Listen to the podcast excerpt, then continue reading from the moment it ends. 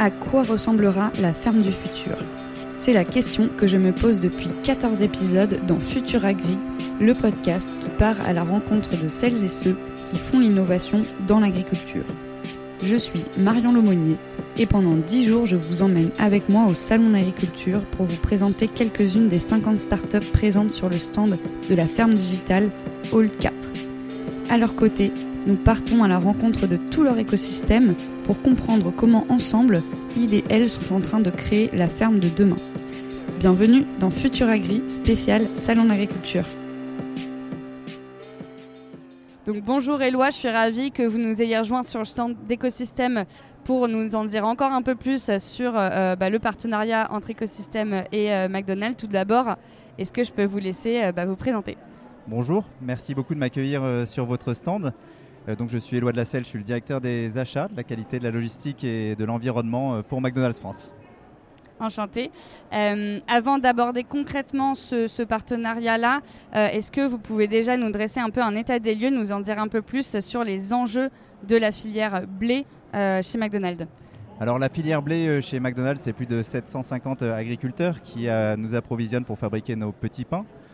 Ces agriculteurs sont français, ils travaillent sur du blé CRC, qui nous permet par la suite euh, d'avoir une farine euh, label rouge pour l'ensemble de nos petits pains qui sont distribués dans les 1500 restaurants McDonald's en France. C'est quoi du coup CRC CRC, c'est euh, culture raisonnée contrôlée. C'est un cahier des charges très exigeant d'un point de vue environnemental. C'est d'ailleurs le cahier des charges originel du baby food, donc pour l'alimentation des bébés. Donc on est sur quelque chose de très très exigeant d'un point de vue environnemental. Ça marche. Euh, donc dans ce contexte, vous avez euh, lancé du coup le projet Arablé. Est-ce que euh, on peut du coup en savoir un petit peu plus sur ce projet-là? Bien sûr. Alors McDonald's France s'est engagé à horizon 2030 à réduire ses émissions de gaz à effet de serre de 35% par rapport à 2005 à la transaction. Et donc pour y arriver, évidemment, il va y avoir la réduction de nos émissions. il va y avoir également tout ce qui tourne autour de la captation du carbone dans les sols. Le projet du coup agroforesterie euh, et euh, arrivé. agriculture régénérative. Le projet agriculture régénérative et agroforesterie dans la filière blé est né de ce besoin-là d'arriver à capter plus de carbone dans les sols chez nos 750 agriculteurs de la filière blé euh, française. Et donc ça veut dire très concrètement replanter des arbres, faire des rotations de culture. Enfin voilà, qu'est-ce que c'est physiquement dans les fermes? Tout à fait. Alors l'idée évidemment de l'agriculture régénérative, euh, c'est d'arriver à, faire plus de, rotation euh, de culture, de préserver les sols, d'arriver à les régénérer tout simplement.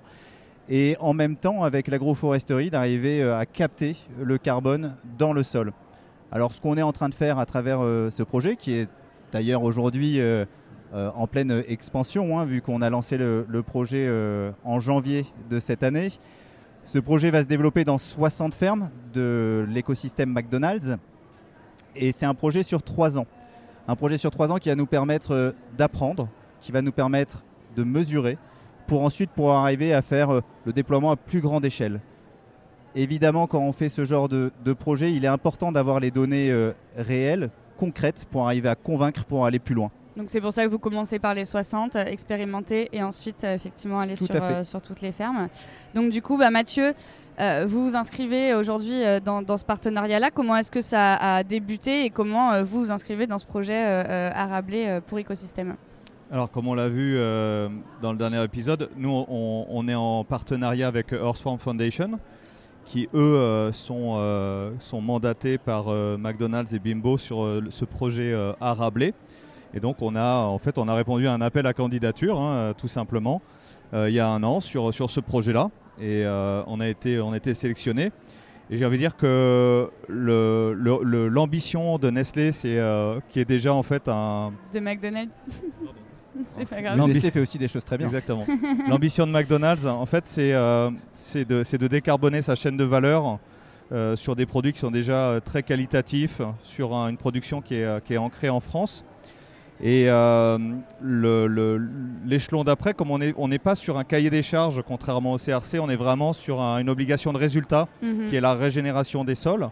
Euh, ça nécessite une approche qui est très orientée euh, terrain, Et c'est là qu'on intervient. Donc dans la première phase, c'est une phase de diagnostic, effectivement, de compréhension des tenants et des aboutissants des exploitations pour, que, pour pouvoir proposer des solutions et des outils de régénération des sols qui sont des outils euh, gagnant-gagnant, euh, qui profitent à la fois au projet, mais qui permettent aussi à l'agriculteur d'aller plus loin, de, vivre mieux, d'avoir des sols plus résistants.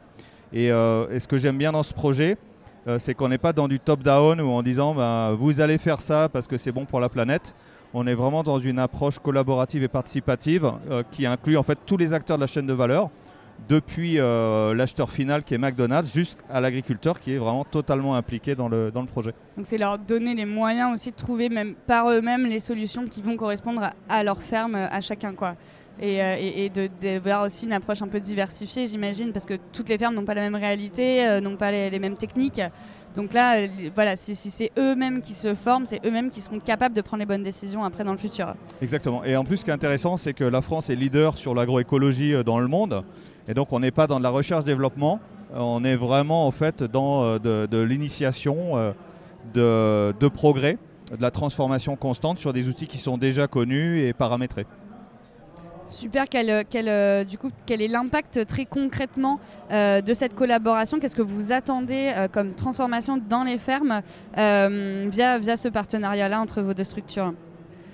Alors c'est plus de, 40 000 tonnes de blé hein, à l'année qui sont euh, utilisées pour fabriquer nos, petits pains. Et donc pour arriver à entraîner l'ensemble de nos agriculteurs, il faut d'abord démontrer que ça fonctionne, il faut arriver à donner confiance.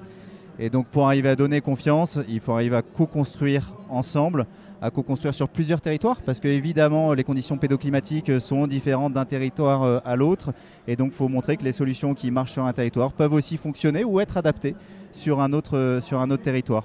Et donc très concrètement, l'idée c'est que nos 60 agriculteurs qui sont des pionniers, qui vont euh, montrer, montrer le chemin, euh, arrivent à nous donner euh, les informations et la data finalement suffisante avec l'ensemble de nos partenaires hein, pour arriver à développer l'agroforesterie et la régénération des sols dans l'ensemble de notre filière blé. Très intéressant. et enfin, du coup, bah, voilà, on en a parlé un petit peu. comment ça va se se dérouler ensuite euh, ce déploiement, quelles vont être un peu euh, là les, prochaines étapes dans un contexte, en plus là on démarre le début d'année euh, de manière assez chamboulée, on parle de hausse du cours du blé, etc. Donc il risque de se passer plein plein de choses cette année. Comment vous allez bah voilà, quand même garder vous cette constance d'amélioration et, de, de, progression vers l'agriculture régénérative quand il va y avoir plein d'autres enjeux qui vont se mettre par-dessus chez les agriculteurs? Alors McDonald's construit dans le temps avec ses filières et ça c'est un point qui est essentiel, la construction dans le temps, tous ensemble, collaborativement. Et c'est essentiel parce que grâce à la contractualisation qu'on a pu mettre en place dans nos filières, on célèbre d'ailleurs nos 10 ans de contractualisation dans la filière blé euh, au salon euh, cette semaine, euh, grâce à cette contractualisation, on peut se projeter dans l'avenir. Et donc c'est une contractualisation qui est pluriannuelle, qui est décorrélée des prix du marché et qui prend en compte les coûts de production. Donc quand on met des programmes en place euh, comme euh, ce, ce projet-là, ça nous permet de prendre aussi en compte les coûts pour les agriculteurs, de pouvoir les sécuriser. Et une fois qu'ils sont sécurisés, on sait qu'on arrive à les entraîner dans les démarches pour ensuite accélérer et aller plus loin. Alors le temps agricole, c'est un temps long, mm. donc ça ne va pas se faire en claquant des doigts, ça va prendre plus que quelques mois, ça va probablement prendre des années. Néanmoins, notre volonté, c'est d'accélérer d'accélérer en donnant les clés et les solutions aux agriculteurs pour pouvoir avancer. Et c'est pour ça qu'on s'est entouré de ces experts hein, que sont euh, l'ONG euh, Earthworm, mais également Agrouf, euh, spécialiste de, des essences d'arbres et d'écosystèmes pour arriver à former les agriculteurs. Parce qu'une fois qu'on a planté un arbre, c'est très bien, mais il faut l'entretenir dans le temps. Parce qu'on sait qu'il va capter du carbone sur plusieurs années, sur plusieurs dizaines d'années. Et donc il faut que l'agriculteur ait les clés pour pouvoir arriver à entretenir les haies qu'il va planter ou les arbres qu'il va planter. Il faut qu'il ait aussi les clés pour arriver à régénérer ses sols et avoir les bonnes pratiques. Et ça, ça se travaille dans le temps, d'où l'importance pour nous de nous entourer des experts en la matière. Eh ben, du coup, vous êtes, euh, je pense, très très bien entouré et on le voit euh, là euh, sur, sur ce salon de l'agriculture. Pour finir, pour vous, du coup, elle ressemblera à quoi la ferme du futur? Alors pour moi, la ferme du futur, c'est une ferme qui se transmet sereinement tout simplement. Parce que si elle se transmet sereinement, ça veut dire qu'on a le temps de travailler, de travailler sur l'ensemble des enjeux, les enjeux sociétaux évidemment, mais aussi les enjeux environnementaux. Donc la ferme du futur, c'est une ferme qui est pérenne. Très clair, merci beaucoup à, vous deux. Et euh, ça clôt du coup ce cycle sur, euh, sur écosystème. Merci de nous avoir euh, fait rencontrer tout votre, enfin une partie de, de, votre écosystème, de votre actualité. Et, et puis bah, bon salon à tous les deux. Merci Marion. Un immense merci Marion. Merci beaucoup. Merci à toutes et à tous. C'était Futuragri au Salon de l'Agriculture, réalisé en partenariat avec la Ferme Digitale, musique et technique par Paul Lemonnier. Pour approfondir ces sujets et suivre l'actualité de l'agritech, rendez-vous sur les réseaux sociaux de la Ferme Digitale, où vous pouvez aussi nous écrire car c'est toujours un plaisir d'avoir vos retours. Si ce podcast vous a plu, n'hésitez pas à laisser un avis sur Apple Podcast ou sur Spotify. Et nous, on se retrouve très vite pour un nouvel épisode de Futur Agri.